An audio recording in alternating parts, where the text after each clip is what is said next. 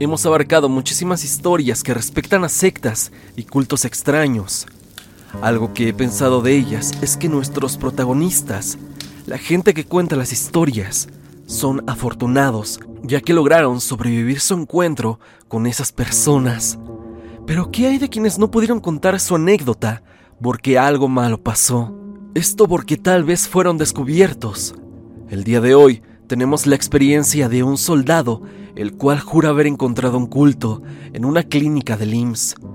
La historia es fuerte y podría tener implicaciones de verdad graves. Sin más, prepárate para conocer esta temible historia que él subtituló La secta de IMSS.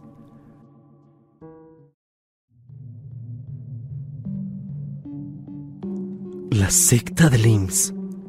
Javier nos manda su historia. Hola Stan, espero que te encuentres bien. Verás, te quiero compartir esta historia. Te la contaré desde el punto de vista del trabajo que desempeñaba. Te pondré en contexto. Como verás, a nosotros los militares siempre nos mandan a varios puntos de la República. También podemos hacer labores desde las más simples hasta las más riesgosas, y esta vez no era la excepción. Yo estaba en un batallón en el estado de Veracruz y por esa zona se encuentra el Hospital Regional de IMSS, solo que ese hospital tenía una particularidad. Resulta que en él siempre recibían amenazas de bomba y entonces nosotros teníamos que responder a la emergencia. Como verás, en un lugar así resulta casi imposible hacer una evacuación masiva, ya que mucha gente no está en condiciones para hacerlo y ahí es donde entramos nosotros, junto con el escuadrón de bombas, para empezar a hacer la búsqueda de dicho objeto, para desactivarlo y retirarlo del lugar. En varias ocasiones estas amenazas resultaban falsas, y pues algo importante a resaltar es que por ese tiempo cierto grupo delictivo tenía el control de esa zona y siempre utilizaba ese hospital para hacer sus fechorías. Otro dato es que había muy pocos guardias de seguridad que vigilaban el hospital. Ese día lo recuerdo muy bien. Estábamos atendiendo la emergencia, siguiendo el plan que siempre teníamos para este tipo de casos. Hacemos guardia en ciertos puntos del hospital. Pasadas unas horas cambiamos el punto a vigilar, observando los alrededores y reportando al superior todo lo que pasaba. Esto para que nos dijera si teníamos que hacer un cambio de plan o proseguir con el mismo. Yo, junto con otro compañero, estuvimos en el área donde se encuentran todos los adultos mayores enfermos. Nuestra tarea era detectar alguna actividad sospechosa y teníamos que tener sumo cuidado para no entorpecer las actividades del personal médico. Durante nuestra guardia, todo pasó sin novedad. Posteriormente, nos mandaron al área de cuidados intensivos para realizar la misma operación. El escuadrón de bombas avisó a todo el personal militar que el hospital estaba libre de amenaza, pero las instrucciones del puesto de mando era volver a inspeccionar todo el hospital, desde abajo hacia arriba, e informar sobre actividades sospechosas. A partir de este momento, toda persona, paciente y o médico que mostraba actitud extraña se le iba a considerar sospechosa. Y si esto pasaba, se le tenía que hacer un pequeño interrogatorio, y si todo salía bien, se le dejaba ir de caso contrario, avisábamos a nuestro superior y nos diría qué procedería con él. En cuidados intensivos no detectamos nada extraño. Todo fluyó de manera normal, así que nos mandaron al estacionamiento. Había pasado mucho tiempo desde la amenaza, 15 horas aproximadamente. Incluso nos agarró la noche. El estacionamiento del hospital es una zona de terracería para uso exclusivo del personal del IMSS. Siempre está muy tranquilo, de hecho, el punto de guardia donde estábamos se podía ver perfectamente la zona donde entraban o salía personal del hospital.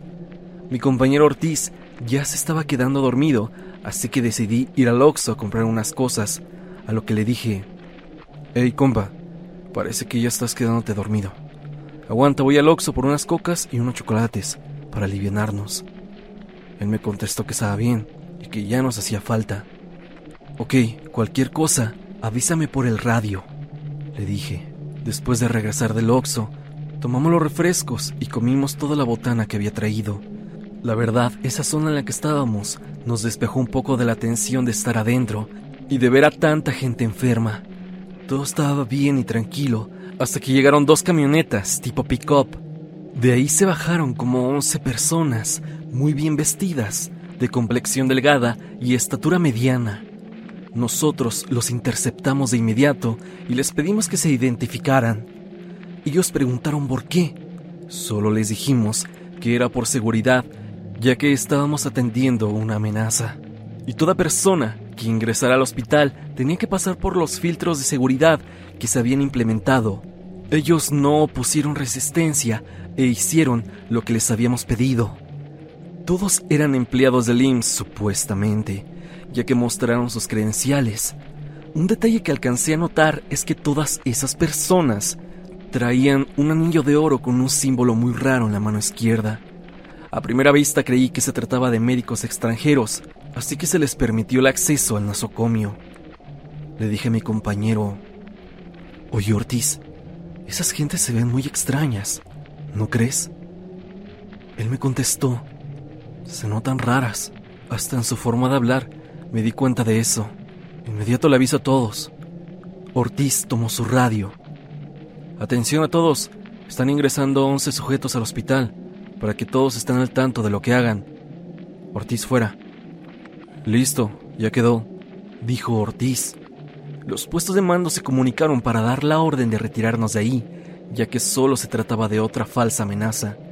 El oficial en mando nos pidió reunirnos en el estacionamiento para poder abordar los vehículos y retirarnos. Estábamos haciendo el pase de lista y notamos que no estaban dos de nuestros compañeros. El superior tomó su radio para llamarlos, pero no respondieron. Eran Sánchez y Evaristo. Sánchez y Evaristo no estaban en la reunión, así que a mí y a Ortiz nos mandaron a buscarlos. Según lo que nos habían dicho, los habían mandado hasta la planta baja del hospital, la cual utilizaban como bodega para guardar activos del hospital y también a lo que se le conoce como archivo muerto. Llegando a planta baja, Nuestros compañeros estaban tirados en el piso. A primera impresión creí que estaban dormidos, ya que era de noche y estábamos muy cansados, pero al acercarnos nos dimos cuenta que estaban como aturdidos. Hicimos que reaccionaran y los pusimos al tanto de las cosas.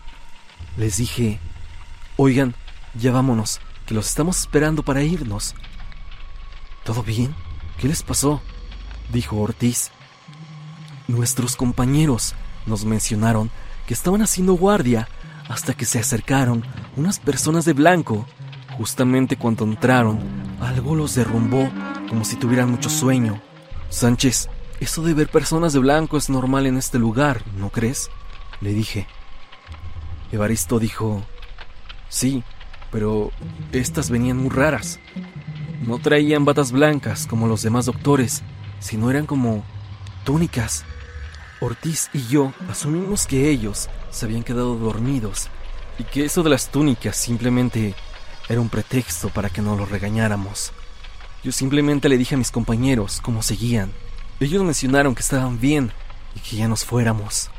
En ese momento recordé y les pregunté que si ya habían ido a inspeccionar el área de bodegas. Solo por afuera, porque estaba cerrada con llave, dijo Evaristo. Ortiz se acercó a la puerta se recargó en ella y dijo, Está abierta, vamos a revisar. El área estaba en total oscuridad. Con ayuda de las linternas bajamos las escaleras y vimos que en efecto era la bodega. Había varios muebles y sillas apiladas. También había varias estivas de cajas de cartón.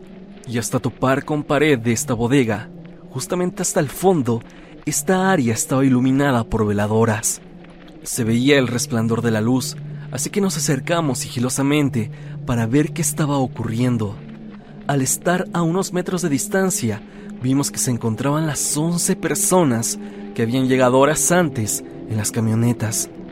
Estaban reunidas alrededor de una mesa, recitando algo, haciendo unas oraciones en lo que ahora sé que es latín.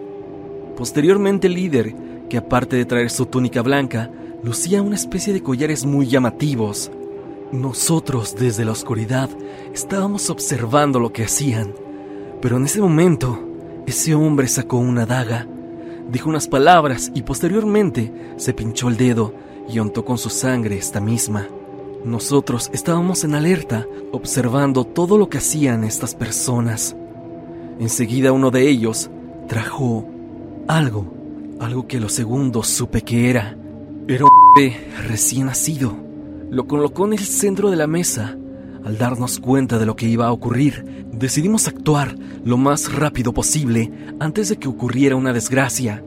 Así que lo rodeamos y les gritamos, quietos, no se muevan, están rodeados. Evaristo dijo, apártense de la mesa y no intenten hacer nada. Se acercó con bastante cautela y tomó al bebé. Mi compañero, al tenerlo, fue enseguida buscando una enfermera o alguien del personal del IMSS para que le ayudara a revisarlo y para dar aviso de lo sucedido. Yo tomé la daga y les dije, escuchen lo que les voy a decir, van a salir de uno por uno y no intenten hacer una están advertidos.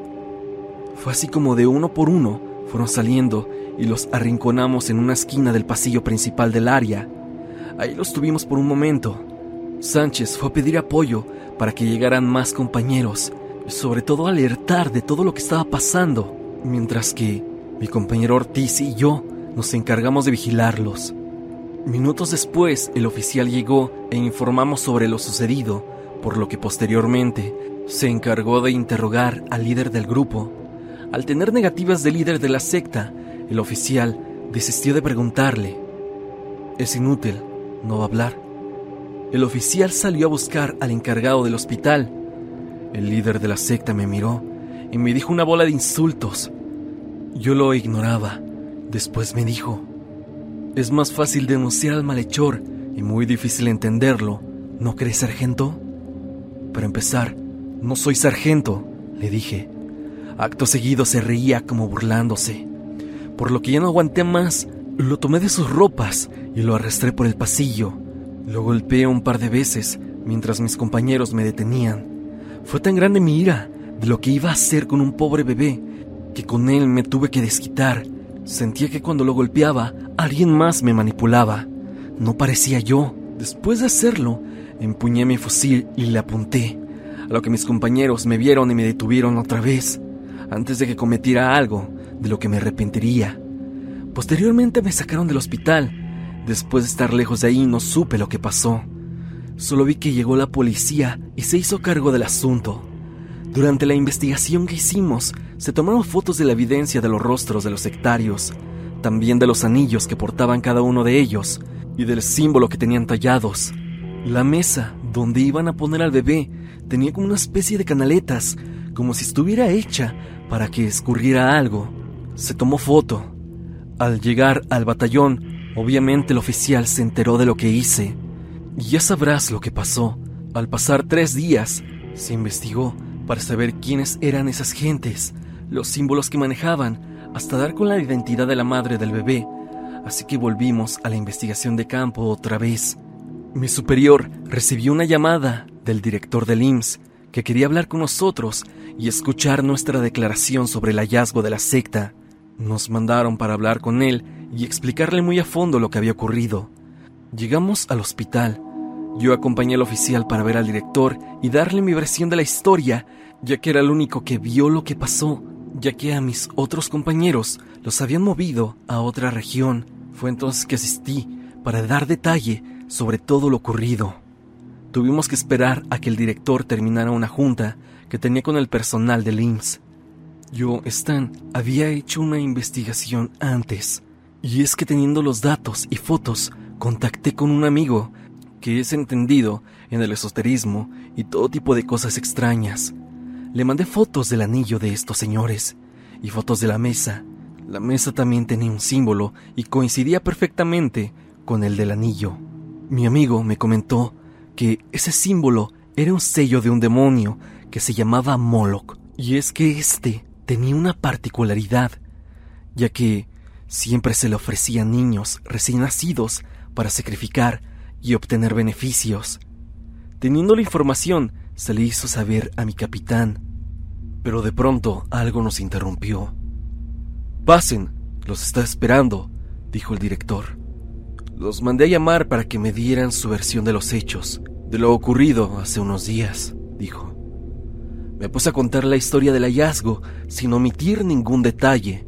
Al terminar de contar la historia, estaba observando detalle al director y noté que la mano izquierda también llevaba un anillo y era el mismo que traía la secta. No me pude controlar de la ira y agarré a aquel tipo de la camisa y le empecé a decir que si él era parte de ellos. Me dio mucha ira solo pensar a cuántos bebés ha entregado a aquella secta cuántas vidas inocentes ha sacrificado y durante cuántos años. Y por eso actué de esa manera. Mi superior me tomó del cuello y me quitó de aquella persona. ¿Por qué reaccionas así?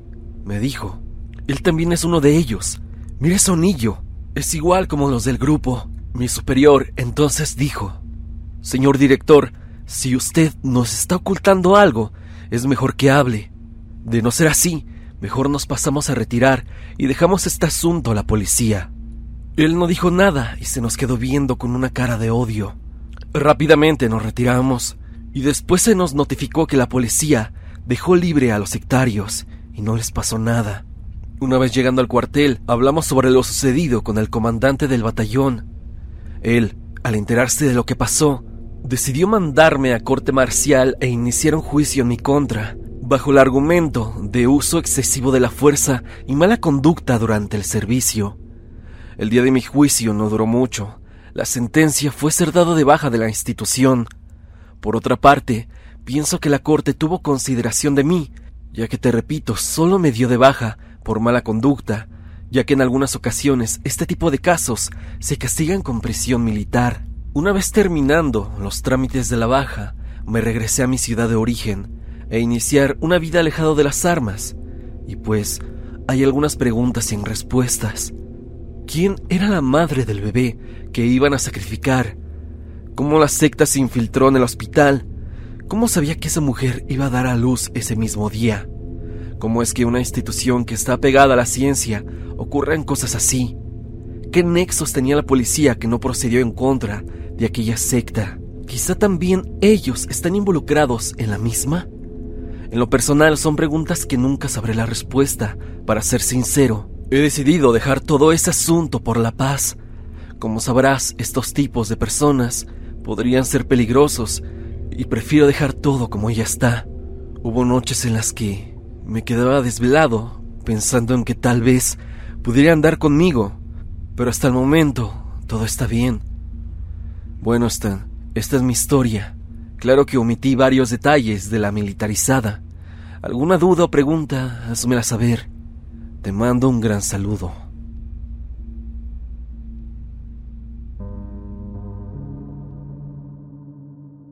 Hasta aquí el video del día de hoy. Espero que te haya gustado. Ya has escuchado una historia más acerca de sectas, pero sobre todo de LIMS. Dime, ¿qué crees acerca de esta historia? ¿Tú has vivido algo similar? Si así es, no lo dudes y envía tu historia a evidencia.tristan.gmail.com o bien únete al grupo de Facebook. El link estará en la parte de abajo. Hoy quiero agradecer a todos aquellos que se han unido a Spotify, ya que poco a poco vamos subiendo mucho en aquella plataforma.